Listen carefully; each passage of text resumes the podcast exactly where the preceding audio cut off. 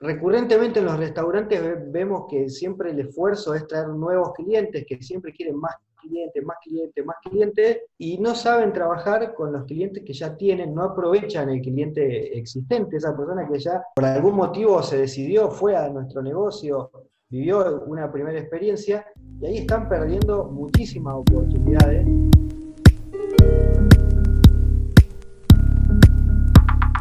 Hola, soy Malcolm Barrantes y estás escuchando Tenedor Digital, el podcast de la comunidad gastronómica apasionada por el marketing digital. En esta ocasión hemos entrevistado a Germán de Bonis. Él es gastronómico diplomado en el prestigioso Colegio de Cocineros de Gato Dumas en Argentina. Además, diplomado en gestión de empresas de alimentos y bebidas y cuenta con diplomado en tres países en gestión y administración de empresas y pymes. De Bonis es pionero en Latinoamérica en la profesionalización de negocios restauranteros y con más de 15 años de experiencia ha capacitado a más de 1.500 personas en todo el mundo. En este episodio nos comenta algunas estrategias para fidelizar a tus clientes. Te dejo para que escuches el episodio.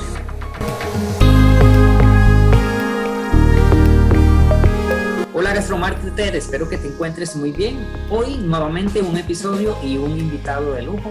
Tenemos a Germán de Bonis, él es argentino y hoy nos va a estar hablando sobre un tema que para mí es trascendental, o sea, cómo fidelizar clientes, cómo poder lograr que los clientes que ya están llegando a tu restaurante empiecen a llegar con más frecuencia y no solo eso, posteriormente estén trayéndote nuevos clientes. Don Germán, bienvenido. Un gusto, Malcolm, estar de vuelta, bueno, acá con ustedes, con todo tu público. La verdad es que me encantan esta dinámica y bueno, he tenido, he tenido el honor de ser invitado de nuevo a, tu, a tu programa, así que encantado de estar aquí. Para mí es un privilegio, de verdad que pues la vez pasada que estuvo en un live con nosotros en nuestra plataforma de, de Instagram, nos aportó mucho valor. Y ahora con el podcast, pues estoy seguro que va a ser la misma situación. Vas a, va a tener mucho para dar a, nosotros aquí, a toda esta audiencia. Don Germán, primero contarle a las personas, o sea, me gustaría que hable un poco sobre usted. ¿Quién es Germán de Bonis? Bueno, eh, Germán de Bonis es primero que nada un emprendedor, un cocinero, como le gustaba decir a, mi gran maestro, el gato Dumas, que, que fue un un referente a nivel internacional en la, en la gastronomía. Eh, un apasionado del mundo de los restaurantes, no solo de la, de la cocina, sino también del, del, área de los negocios. ¿no? Y bueno, a lo largo de, de, más de 15 años he venido trabajando con, he tenido la suerte ¿no? de trabajar con muchísimos chefs, con muchísimos gerentes, con muchísimos propietarios de negocios, en fin, con todo el mundo, inclusive, bueno, alumnos, eh, todo el mundo de la gastronomía en cuanto a los recursos humanos y me ha aportado muchísimo valor. He trabajado eh, en muchas unidades de negocio, prácticamente casi todos los tipos diferentes de unidades de negocio que hay en gastronomía y hostelería. Lo único que siempre digo que me faltó fue un crucero, pero, pero esos son para vacacionar, no para trabajar. Así que, así que bueno, a lo largo de todos estos años, la verdad he tenido, he tenido el orgullo de poder trabajar con miles de personas de conocer, de aprender y, de transmitir todo ese conocimiento y ese aprendizaje, ¿no? A través de, las plataformas digitales, a través de muchas, muchas instituciones en forma presencial, hoy con el coronavirus un poco más limitado, pero nada más. Eh, así que, así que bueno, un poco Germán de Boni es eso, es un emprendedor, un formador, capacitador, he escrito libros, desarrollo cursos, tengo el podcast que, que todos conocen, eh, y bueno, y en ese camino estamos y en ese camino andamos. ¿Cómo es que se llama el podcast suyo? ¿Cómo lo encontramos? Mi podcast lo pueden encontrar como RestoCast. Ahora he, cortado un poco los episodios porque la verdad que he podido generar bastante contenido y bueno, me estoy dedicando a actualizar un poco la plataforma, pero buscan RestoCast y, y, Restaurantes de Éxito. ¿sí? RestoCast fue el primer nombre, después cambió a Restaurantes de Éxito Así que como cualquiera de los dos nombres, si quieren los, últimos capítulos, buscan restaurantes de éxito, pero si conocían Restocast, igual los va a llevar a la plataforma en iTunes, en Spotify, en Google Podcast, en fin. Y también pueden entrar al sitio web, ¿no? germandebonis.com y ahí van a encontrar todos los capítulos resumidos del podcast, del, del primer podcast y del último, del último podcast de gastronomía. Sí, bueno, yo he estado frecuentando toda la plataforma y, he encontrado contenido muy valioso. Aparte que, como dice usted, encontramos contenido para casi que cualquier tema que estemos buscando en gastronomía.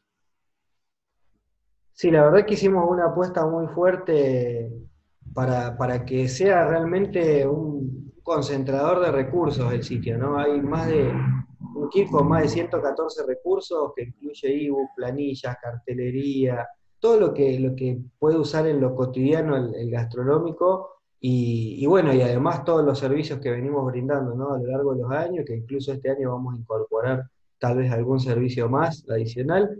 Pero bueno, la idea es que, el emprendedor, el pequeño empresario gastronómico y también, ¿por qué no?, el, el, que es un poco más grande, encuentre recursos en la plataforma, que no sea simplemente un sitio institucional, sino que sea un sitio en el que encuentre valor, en el que encuentre contenido, en el que encuentre recursos, herramientas, y a partir de ahí pueda empezar, tal vez eh, sin hacer ninguna inversión, y después, bueno, si se decide por hacer una inversión de algún tipo con alguno de nuestros servicios, eh, obviamente vamos a estar encantados de apoyarlo, pero bueno, tiene muchísimo, muchísimo material para, para sumergirse en el mundo de la gastronomía y encontrar en el sitio web.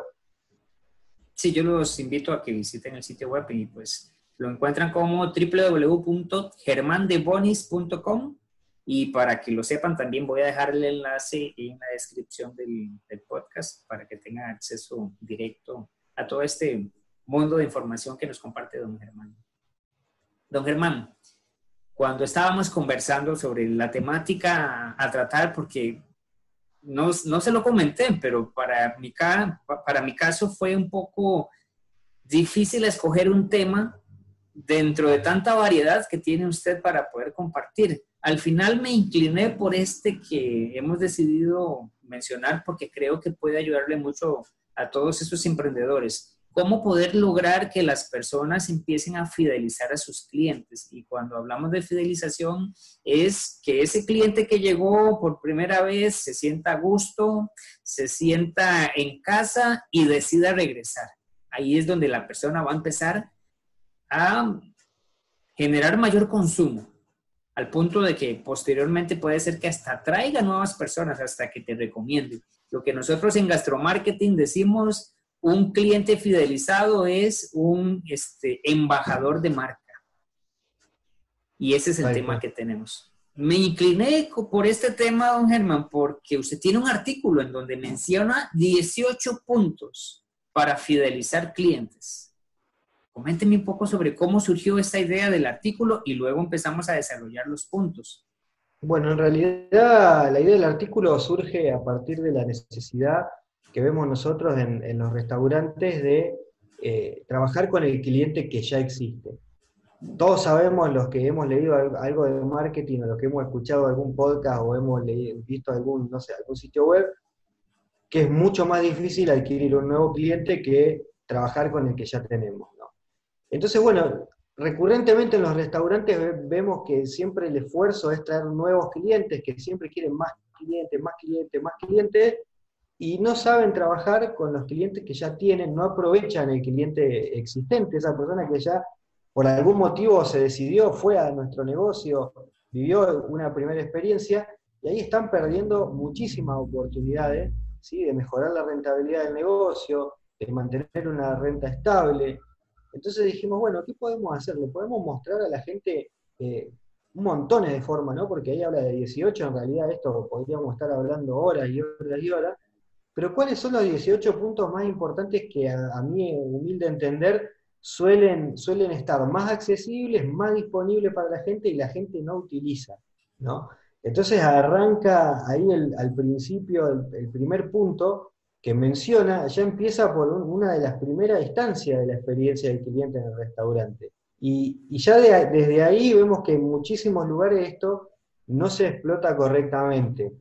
Eh, si, lo, referencio, sí lo voy a referenciar en el, artículo, el primer punto habla de el saludo y la despedida, ¿no? Entonces, ¿cuántas veces cometemos errores ya de entrada, ¿no? de no recibir al cliente como corresponde, no tener una persona que se ocupe claramente de recibir al cliente, que el cliente entre a nuestro, nuestro negocio y se encuentre perdido, no tenga un orientador, que tenga que esperar incluso a veces a que alguien venga eh, y lo reciba.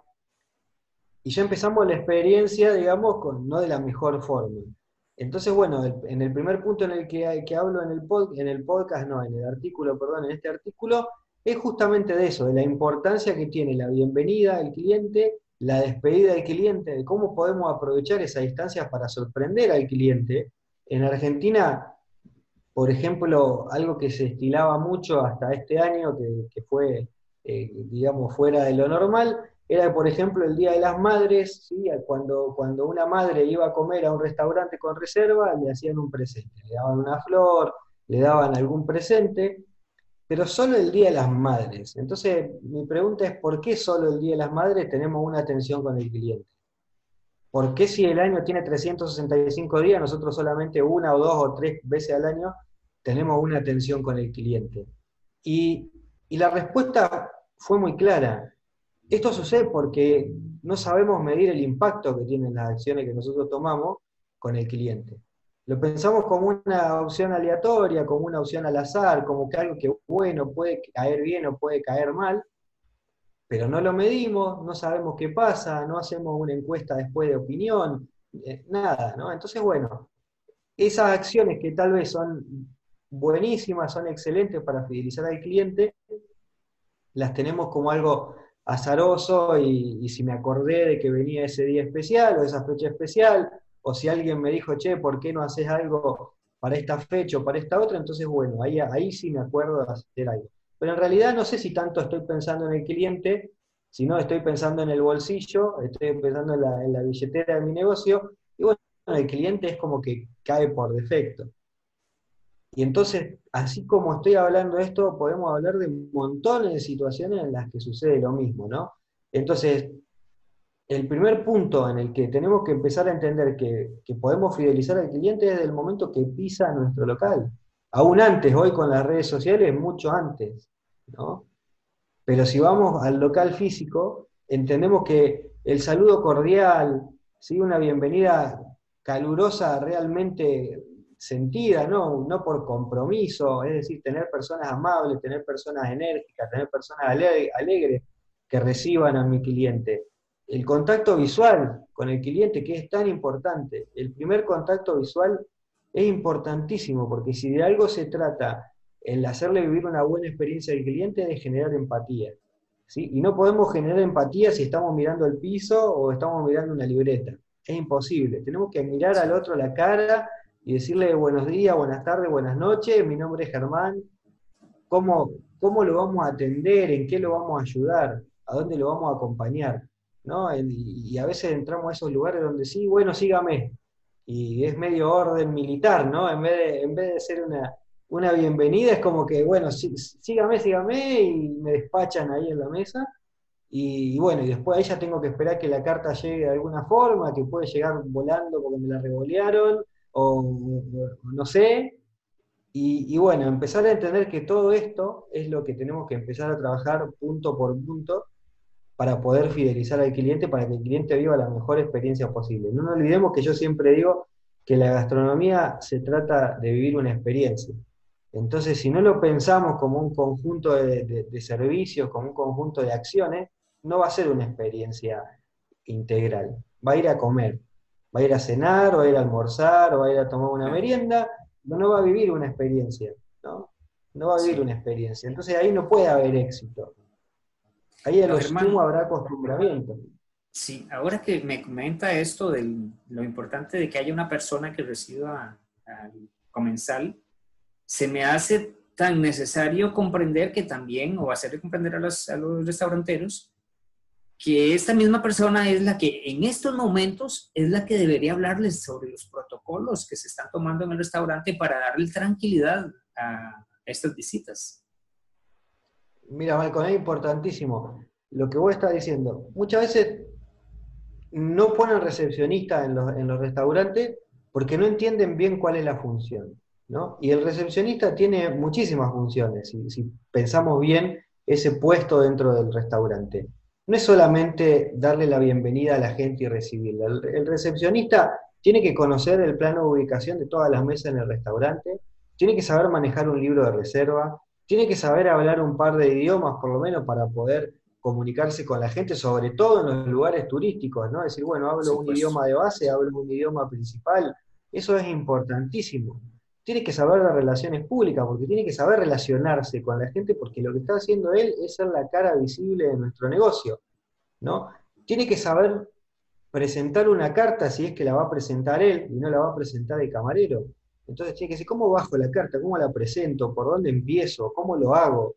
¿Sí? ¿Cómo referencio? Tiene que conocer absolutamente todos los platillos del lugar, los métodos de elaboración, la historia del restaurante. Esto que es importantísimo, que un empleado no sepa cómo nace un negocio. Y está trabajando en un negocio y a lo mejor hace 10 años que está trabajando ahí y nunca supo cómo había empezado ese negocio. Entonces no se lo puede contar a nadie, no le puede transmitir a nadie eso que es tan valioso, ¿no? que, es la historia de un lugar y que incluso en algunos lugares es la base del negocio. Bueno, debería ser en todos lugares. Y hoy, con el coronavirus, esa persona tendría, como bien vos decís, la importantísima tarea de transmitir seguridad. Transmitir seguridad a través de, primero del ejemplo, ¿no? Primero del ejemplo de estar él cumpliendo con todas las normas de seguridad cosas que lamentablemente vemos muchísimo que no pasa. Eh, entonces, bueno, no podemos pretender que el cliente después dentro del lugar las cumpla. Pero aparte informando, pero informando bien, no agarrando un rociador con, con sanitizante y tirando así y no, no, te dicen ni buenos días, ni buenas tardes. No, eso, no, eso sirve para evitar el coronavirus, pero no sirve para, para atraer al cliente hay que hablarle, hay que explicarle. Hay gente que se resiste muchas veces a las normas de bioseguridad.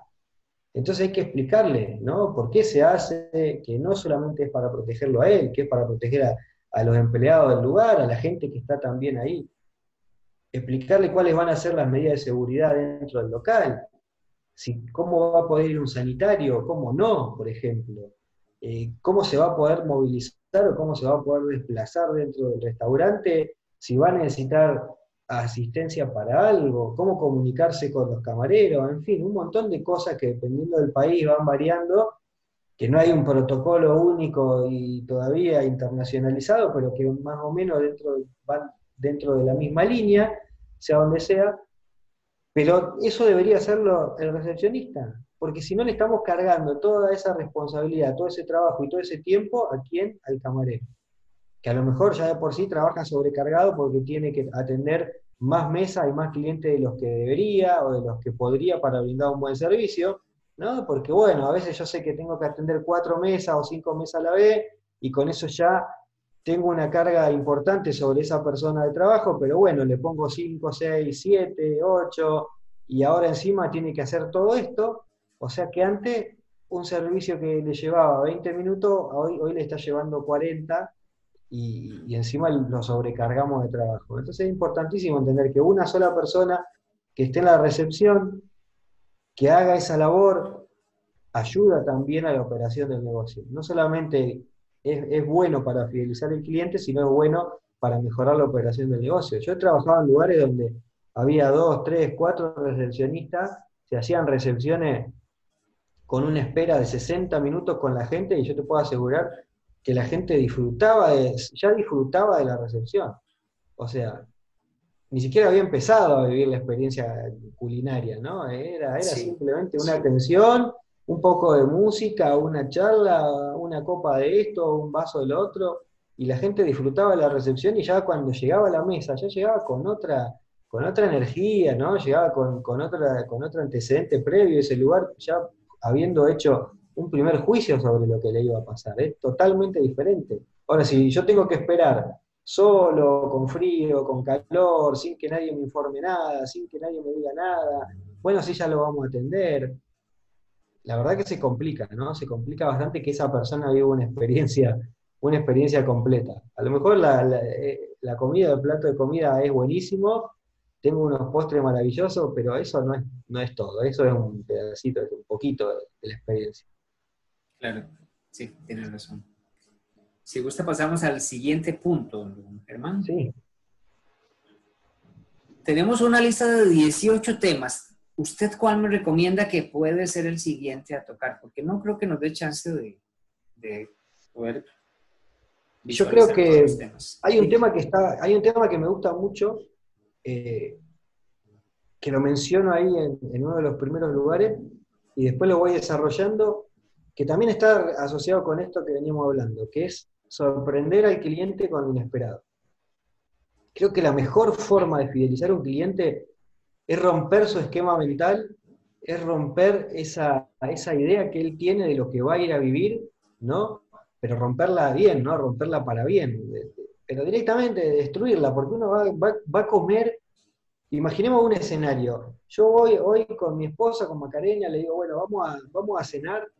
Maca, vamos a ir a tal lugar que hacen una buena parrilla. Y ahí encaramos, ¿no? Ahí vamos. Y yo estoy esperando comer una buena parrilla tomar un buen vino, lo sumo escuchar buena música, estar relajado y mucho más. No puedo, no espero tal vez de esa, de esa situación, de esa experiencia, ¿no? Entonces, si en ese lugar a mí me rompen ese esquema mental, con algo que yo pueda disfrutar y valorar, obviamente es automático, automáticamente mi cerebro va a asociar ese lugar a una experiencia diferente, a una experiencia que quiero volver a vivir.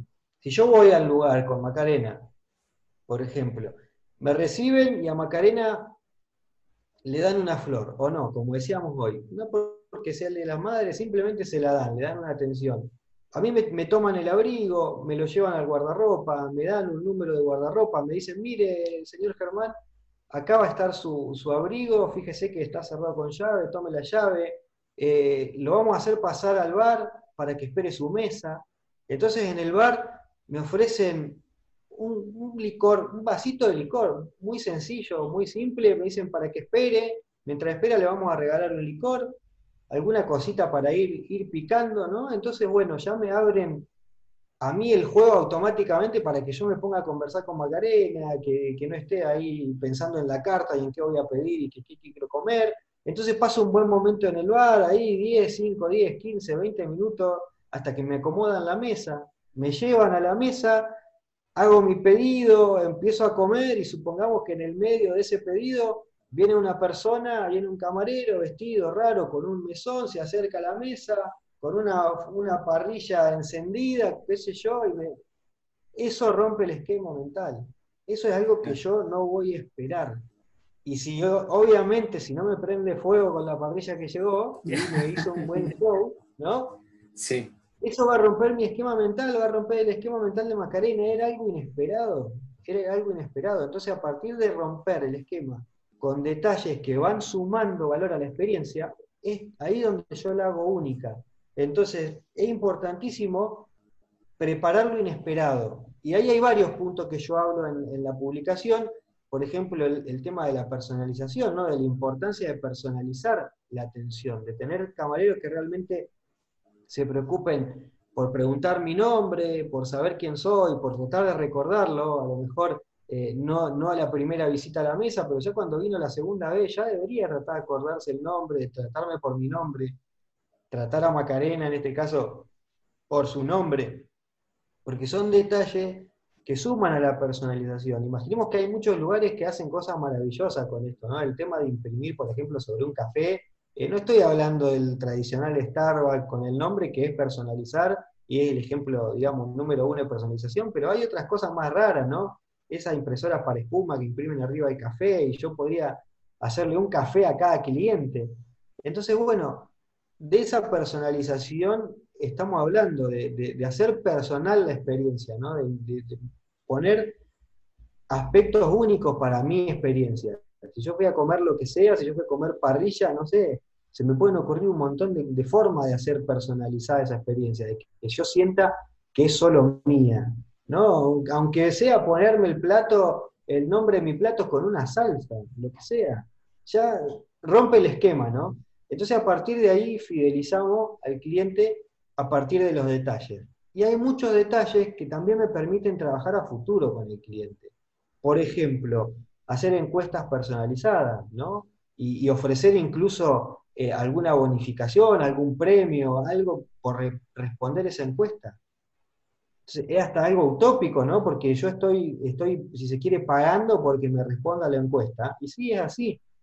Porque a mí me debería importar 100% lo que vos opinás después de cada comida. Aunque vengas día por medio a comer a mi negocio. Entonces, bueno, ¿cómo hago, no? Y, ahí surge otro punto más que se menciona eh, en el podcast, que es, por ejemplo, el tema de las tarjetas de fidelización o los clubes de puntos. Hay muchísimas formas de implementar esto, desde cosas muy sencillas con un pedazo de papel y unos sellos, hasta software eh, electrónico ¿no? que podemos hacer para fidelizar al cliente. Y que también, de nuevo, son importantísimos, ¿por qué? Porque rompemos el esquema. Si yo vengo a comer, y a lo mejor vengo a comer seguido, tengo mi tarjeta de puntos, no me doy ni cuenta, voy, la paso, sí, tomá, pasá, la vine a comer, vine a comer, y un día llego al restaurante y me dicen, mire, usted ha acumulado tantos puntos, esta cena, eh, si quiere, la tiene gratis. Y me rompe el esquema. Yo iba pensando en que iba a tener que agarrar la billetera, abrir, pagar, y de golpe me dicen, nada, sumar, sumó puntos, tiene, tiene una cena gratis, quiere que, listo. Entonces, de nuevo, romper con el esquema y tratar al cliente como, como alguien especial, ¿no? Como alguien eh, que realmente valoro en mi negocio, que no es uno más del montón, ¿sí? sino que, siempre, que siempre, siempre lo estoy tratando permanentemente como que es único, y como que como único que es lo quiero en mi negocio. Así que bueno, ahí creo que ya fueron como dos o tres puntos que, sí, muy bueno. Buenísimo, sí. Eh, pero bueno, eh, después sigue, ¿no? Eh, hay, hay, un punto muy curioso, vos después me dirás, Malcolm, me cortarás cuando, porque yo hablo, ya saben que yo hablo y hablo y hablo. Pero hay un punto muy, muy curioso en el que, del que yo hablo, ¿no? Eh, en el podcast, que es apurarse a atender el teléfono.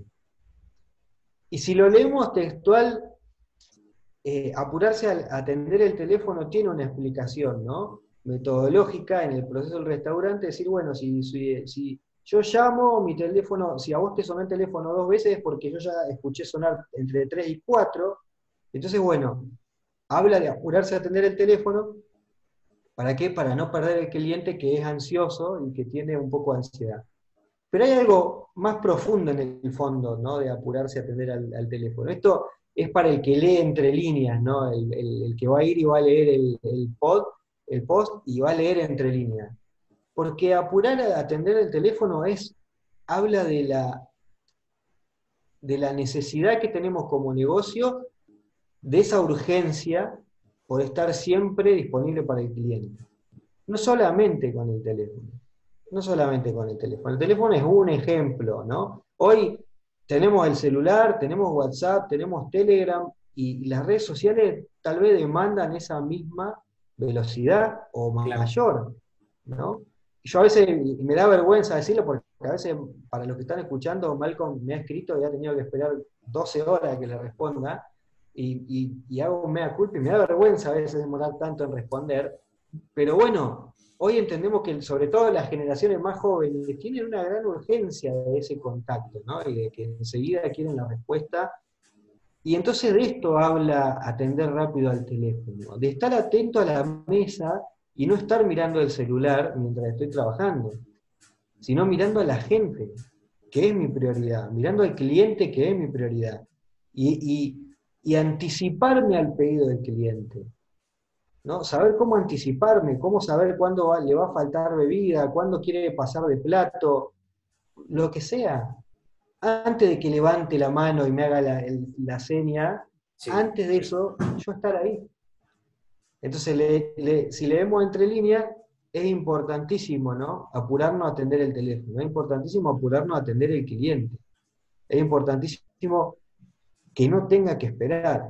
¿Cuántas veces nos vamos de un lugar porque nos cansamos de esperar que nos atiendan? No nos dicen ni siquiera, ni siquiera buen día y pasamos, nos sentamos solos, nos acomodamos solos, miramos con cara para acá, con cara para allá, nos pasan por acá, nos pasan por allá, nadie nos dijo ni hola. Y bueno, llega un punto en el que nos cansamos, nos levantamos y nos vamos. Y ese levantarse de la mesa es prácticamente irrecuperable. Una persona que se levanta en esas condiciones de una mesa no vuelve a ese lugar.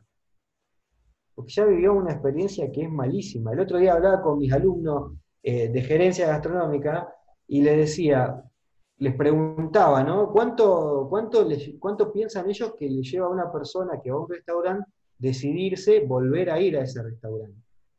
Entonces yo le hacía la pregunta, te la podría hacer a vos ahora tranquilamente, a ver si hacemos un poco más interacción y me lo querés responder. ¿Cuánto pensás que le lleva a una persona decidir, wow, quiero venir a este restaurante de vuelta?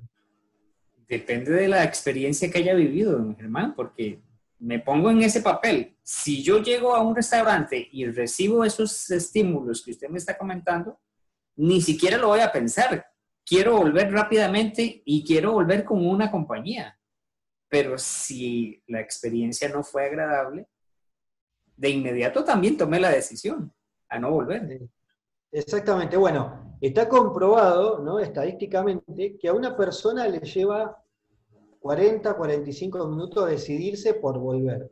¿Por qué esto? Y ojo que acá hay una aclaración importante. Porque yo a lo mejor hice bárbaro al principio, ¿no? Yo arranqué como Fórmula 1, como, bien dices tú, y, la experiencia inicial fue maravillosa. Pero yo les contaba un caso, ¿no? De que me pasó con Macarena en un restaurante, me dice, wow, sí, mirá, le tenés que hacer una reseña a este restaurante porque la comida estaba bárbara, un restaurante nuevo, recién abierto. Y yo le digo, bueno, después si no lo editas y le pones un pip a esto que voy a decir ahora, pero yo le digo, no te apures porque siempre hay un buen momento para joderla, ¿no? Eh, y estábamos, estábamos eh, por pedir el postre. Entonces, bueno, pedimos el postre, pedimos un brownie, que es algo súper sencillo y súper tradicional. Pedimos un brownie que había en la carta con no sé qué, con no sé cuánto. Llega el postre y era un brownie de supermercado, o sea, era un brownie hecho con, no digo que sean malos, pero el brownie de supermercado es para la, mamá que no tiene tiempo para cocinarle a los hijos, el papá que no tiene tiempo para cocinarle a los hijos, va, lo compra, mezcla un par de polvo con un par de líquido y listo. No es, para, no, no es un postre para poner en un restaurante de la categoría que tenía ese. Entonces se ríe Macarena y me dice, sí, la verdad que es verdad lo que dijiste hace un rato, siempre es un buen momento para arruinarla. Entonces, por eso, por eso, ¿no? Nos puede llevar hasta 40, 60 minutos o incluso varias visitas, ¿no? Al mismo lugar decir, sí, yo quiero venir, pero además de que venir quiero invitar a mi amigo y quiero invitar a mi familia. Y es más, cada vez que me pregunten a dónde vamos, le voy a decir, vamos a este lugar. Ahora, también lo dijiste vos y lo pasaste entre líneas. ¿Cuánto tiempo nos lleva a decidir no ir nunca más a un negocio? ¿No? entonces, ahí está, la gran, ahí está la gran diferencia. Nos lleva 30 segundos decidir no ir más a un lugar. 30 segundos. 30 segundos de una mala experiencia significa no volver más. Entonces yo lo hablaba con, mis alumnos y decía, cuidado con esto, porque esa es la clave de, de la experiencia. Vos podés empezar bien, seguir bien, y si terminás mal, lo arruinás. ¿no? Entonces, es importantísima la actitud de servicio permanente, es importantísimo siempre estar al lado del cliente, tratar de leer lo que quiere el cliente, sorprenderlo, brindarle cosas que él no espera, para tratar de que esta experiencia sea lo mejor posible, ¿no? Claro. Y bueno, ahí, ahí ya donde, donde es donde no podemos no podemos fallar, ¿no? Porque podemos trabajar en cada instancia, en, los diferentes momentos de facturación que tiene un negocio, podemos trabajar eh, en, los diferentes eh, momentos de decisión del cliente, pero siempre tenemos que tener en, cuenta y en claro estas cosas, que todo, todo lo que tenemos que hacer tiene que estar orientado a la satisfacción del cliente. Si nosotros hacemos todo pensando en el cliente, y bueno, después el ticket va a aumentar solo, la facturación va a aumentar sola eh, y se va a llenar la billetera más rápido, todo va a ser congruente. Ahora, si nosotros hacemos al revés el proceso y empezamos pensando en la billetera y empezamos pensando cuándo le cobro esto, eh, no sé, qué le, con qué, y no va a funcionar. Va a funcionar porque uno enseguida se da cuenta cuando no están pensando en él cuando entra al lugar. ¿no? Y se da cuenta que están pensando en otra cosa que realmente no le importamos nosotros, sino que le importa un número o lo que sea.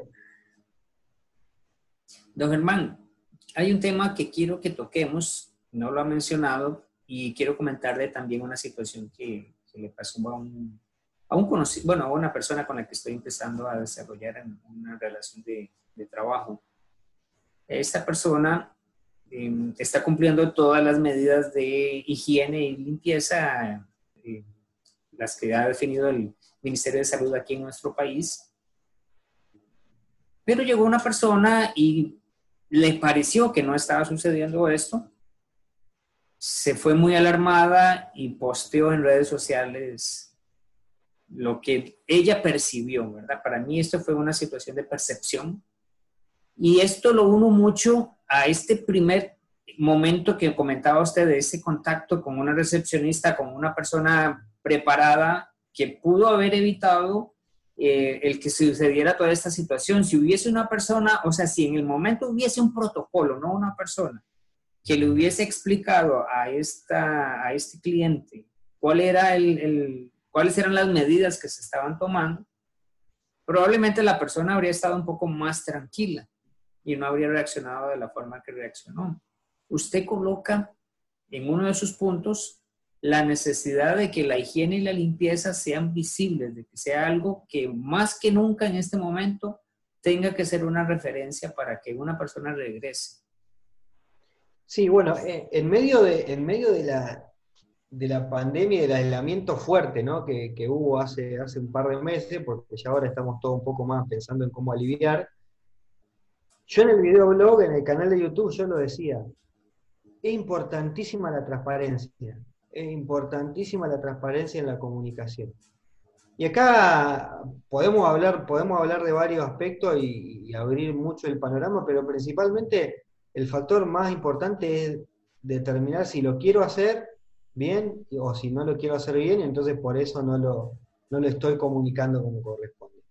Hoy las redes sociales, Internet, nos permiten ser transparente como, un vaso de vidrio, ¿no? Podemos ser tan transparente como queramos, podemos ser transparente como el agua, o podemos ser medio turbio, el agua sucia, y decir una cosa, pero que bueno, que no es tan clara.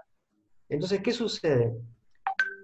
El recepcionista, ¿sí? El recepcionista es importante porque me permite evitar esta situación. ¿sí? Me permite evitar esta situación y que la persona no haga un juicio sin, digamos, no haga un juicio desde su, desde su visión, desde su óptica. Vamos a hacer un ejemplo muy rápido y muy sencillo. Supongamos que yo estoy esperando para entrar a un, a un restaurante y en eso veo que había una recepcionista y la recepcionista se va. Entran tres o cuatro personas que entran con el barbijo, se, se, ponen alcohol, el sanitizante en las manos, pero no anotan sus datos en ninguna planilla, en nada de lo que hay ahí en la mesa de recepción y pasan.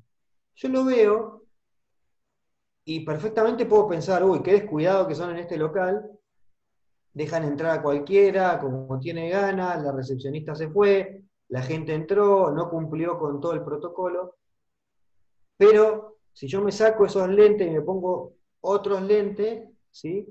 podría darme cuenta que tal vez esas personas eran empleados de ese negocio, que cumplen el protocolo y no lo hacen desde la recepción, sino que lo hacen en otro lugar, y que por eso no dejaron sus datos en una planilla, porque obviamente si trabajan ahí no van a notar sus datos, ¿sí? que a lo mejor no se toman la temperatura al ingresar porque el, ingreso es de paso y se la van a tomar en otro lugar. Entonces, bueno, nunca tenemos que suponer que es demasiada comunicación, nunca. ¿sí? ¿Por qué? Porque todos vemos la realidad con lentes diferentes. Entonces, como te decía, hoy las redes sociales son el principal punto para clarificar esto. Si tanto lo, lo clarifica o lo hubiera clarificado o ya lo, lo, tiene clarificado tu cliente, tal vez ni siquiera necesite de tu intervención. ¿Por qué? Porque va a ser tu propia comunidad, ¿sí? tu propia tribu, la que va a responder en esa situación y va a decir, no, bueno, pero qué raro, ¿qué es lo que viste? Porque nosotros fuimos a comer ayer, o fuimos a comer anoche, o fuimos a comer esta mañana, y nos hicieron todos los controles y nos dieron esta ficha y ¿sí? Es la tribu la que responde por nosotros, ni siquiera nosotros tenemos que responder, ¿no? Pero para que eso suceda, tenemos que ser súper transparentes y, podemos referir un post anterior y decir, mirá, no, fíjate que en, este post hicimos un video de, cómo, de cuáles son los controles, cuando vos entras al restaurante tenés este y este control, y lo hemos publicado acá y lo hemos publicado allá. En nuestro sitio web tenemos una sección especial que habla sobre las normas de seguridad y el coronavirus en nuestro restaurante. En fin, no tenemos que dar lugar ¿sí? a que haya prejuicio, a que el juicio se haga sobre información verídica, sobre experiencia verídica. Porque si no es muy fácil que suceda esto, es muy fácil que la gente vea algo y tal vez desde su desconocimiento no conoce todo el proceso, no conoce cómo es todo el circuito de la experiencia, no sabe lo que pasa un metro más allá, un metro más acá, entonces se asusta, ¿no? Y después pasa esto, hace un comentario en las redes sociales y seguramente si no tenemos fidelizado nuestro, nuestro, nuestro cliente y no tenemos fidelizada nuestra tribu, puede pasar que se nos vuelva en contra. Entonces, bueno, es importantísimo y a mí me da, me da un poco de, gracia ver cómo hicieron esto hace dos meses atrás, tres meses atrás, lo hicieron un par de veces y no lo hicieron más. ¿no? Y yo digo, ah, ¿qué? wow, descubrieron la vacuna, se vacunaron todos y están todos curados, porque hicieron una sola vez un posteo que decía cómo se cuidaban, hicieron una sola vez un posteo con la foto de los equipos en la cocina trabajando, cumpliendo con las normas, hicieron una sola vez un posteo que decía la precaución a la hora de ir sanitario y nunca más.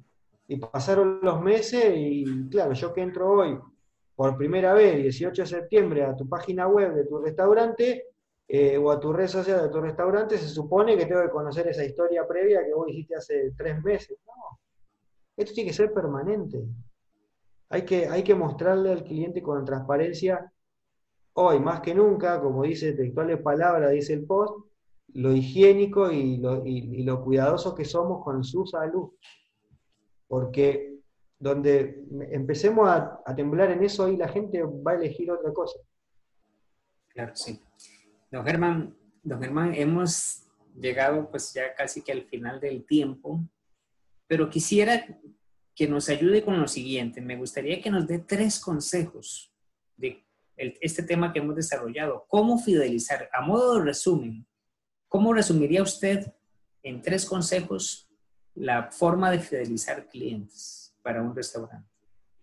Bueno, primero, la primera forma es pensar la experiencia desde el lado del cliente. Ese es el, consejo número uno. Eh, yo con, mi, con mis alumnos y con mis mentías hacemos un proceso, en, en nuestra sesión de trabajo hacemos un proceso de visualización guiada. Es decir, le hacemos hacer una meditación corta, muy breve, en la cual lo llevamos a visualizar el negocio ideal. Y lo que logramos es que visualicen el negocio ideal como cliente, no como dueño, no como, mm. no como propietario del negocio. Y a partir de ahí sacar cientos y cientos y cientos de detalles que tal vez yo hoy en mi negocio no tengo y que quisiera que existieran y ver cómo se implementan. Entonces pensar, uno, pensar la experiencia desde el lado del cliente. Número dos, mejorar la comunicación al mil por cien. Al mil por cien. Mejorar la comunicación interna y mejorar la comunicación externa. ¿Sí? Ya lo dije en, la anterior entrevista que tuvimos y lo vuelvo a repetir. Si no manejamos las redes sociales, si no manejamos el marketing, si no manejamos la era digital, si todavía dudamos de si necesitamos una transformación digital o no, busquemos un profesional que nos apoye, porque es obligatorio. Es tan obligatorio como saber afilar un cuchillo dentro de la cocina o saber tomar una bandeja adentro del restaurante. Es así. Hoy por hoy el que no se digitaliza muere o va a vivir siempre sumido en un, en un público miserable y muy pequeño. Entonces la digitalización y la comunicación, factor 2 para fidelizar al cliente, tiene que ser full. Hace dos años atrás hablábamos del email marketing y nos abrían los ojos como diciendo, bueno, y hoy, muchachos, está WhatsApp, está el email, tenés tantos canales que podés aprovechar y que tenés que aprovechar, porque no te queda otra. Sí. Entonces, la comunicación es el segundo punto importantísimo para fidelizar. Y el punto tres, que creo yo que es el más importante, es innovar permanentemente, sobre todo, sobre todo romper los esquemas mentales del cliente. Es decir, cómo le rompo yo el esquema mental a mi cliente y hoy lo sorprendo con algo que ayer no hacía. ¿no? Y lo puedo trabajar diario, semanal, mensual, semestral, como quiera, pero romper esos esquemas mensuales para que esos esquemas mentales para que mi cliente no se aburra de lo que yo hago y siempre vea que estoy permanentemente innovando.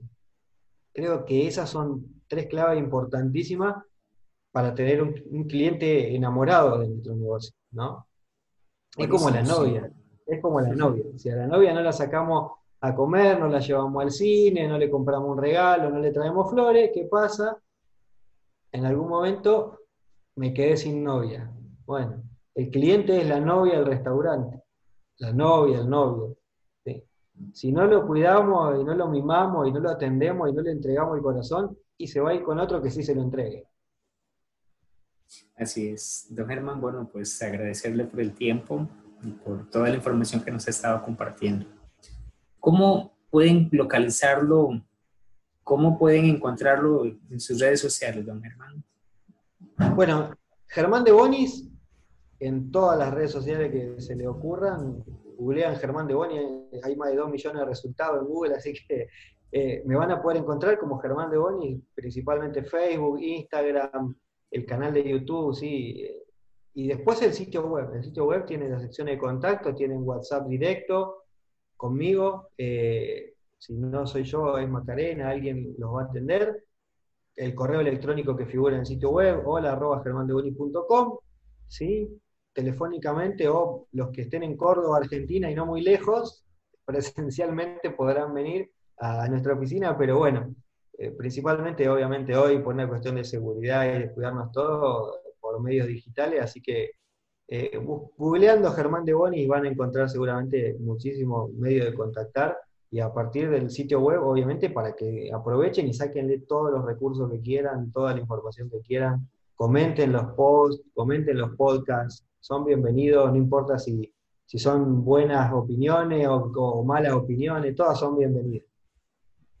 Perfecto, bueno, Germán, agradecerle nuevamente, este, de verdad que cada vez que está por acá con nosotros hay mucho conocimiento que comparte, conocimiento de valor que sé que va a ayudarle a muchos negocios a poder ordenar toda esta situación, a comprender que la fidelización es importante. Decía algo usted al inicio, don Germán, es más fácil que los clientes regresen a conseguir clientes nuevos y no solo eso, es más económico tenemos que invertir menos dinero para poder fidelizar a un cliente y que regrese a encontrarlo.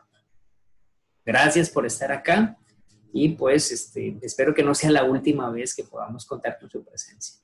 No, seguro que no, Malcolm. Súper agradecido como siempre. Bueno, eh, un abrazo grande a, ti, a todo tu público que, que te sigue por las redes sociales, que te sigue a través de los canales digitales y bueno, a la orden para cuando se vuelva a dar una conversación, con todo gusto. Bueno, muchas gracias, don Germán, y pues nos esperamos la próxima semana con un nuevo podcast y un nuevo invitado. Nos vemos.